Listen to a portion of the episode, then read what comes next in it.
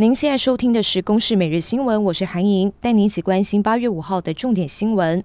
美国卫生部长阿扎尔宣布，近日将会访台，跟台湾的官员、专家就疫情大流行进行交流。总统蔡英文也将接见阿扎尔部长，还有访团。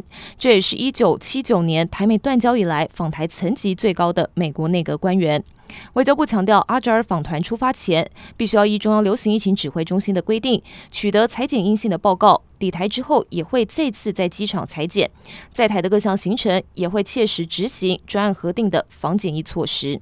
中央流行疫情指挥中心今天表示，我国接获日本官方通知，日本确诊一名从我国返日的武汉肺炎无症状感染者。陈时中说，个案在台期间的活动范围是以北部工作地所在的县市为主。卫生单位已经掌握接触者共八十人，包括工作地的接触者、饭店跟店家工作人员，还有返日班机前后两排的旅客等。其中居家隔离者共有三十六人。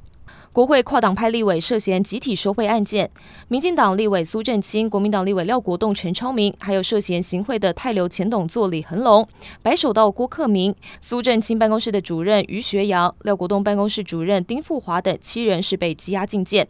时代力量前党主席徐永明则是以八十万元交保。实力纪律委员会今天也要求徐永明前来说明。中东国家黎巴嫩首都贝鲁特的港区附近，昨天傍晚发生大爆炸。从当地传出的画面看来，就像是原子弹爆炸之后的现场。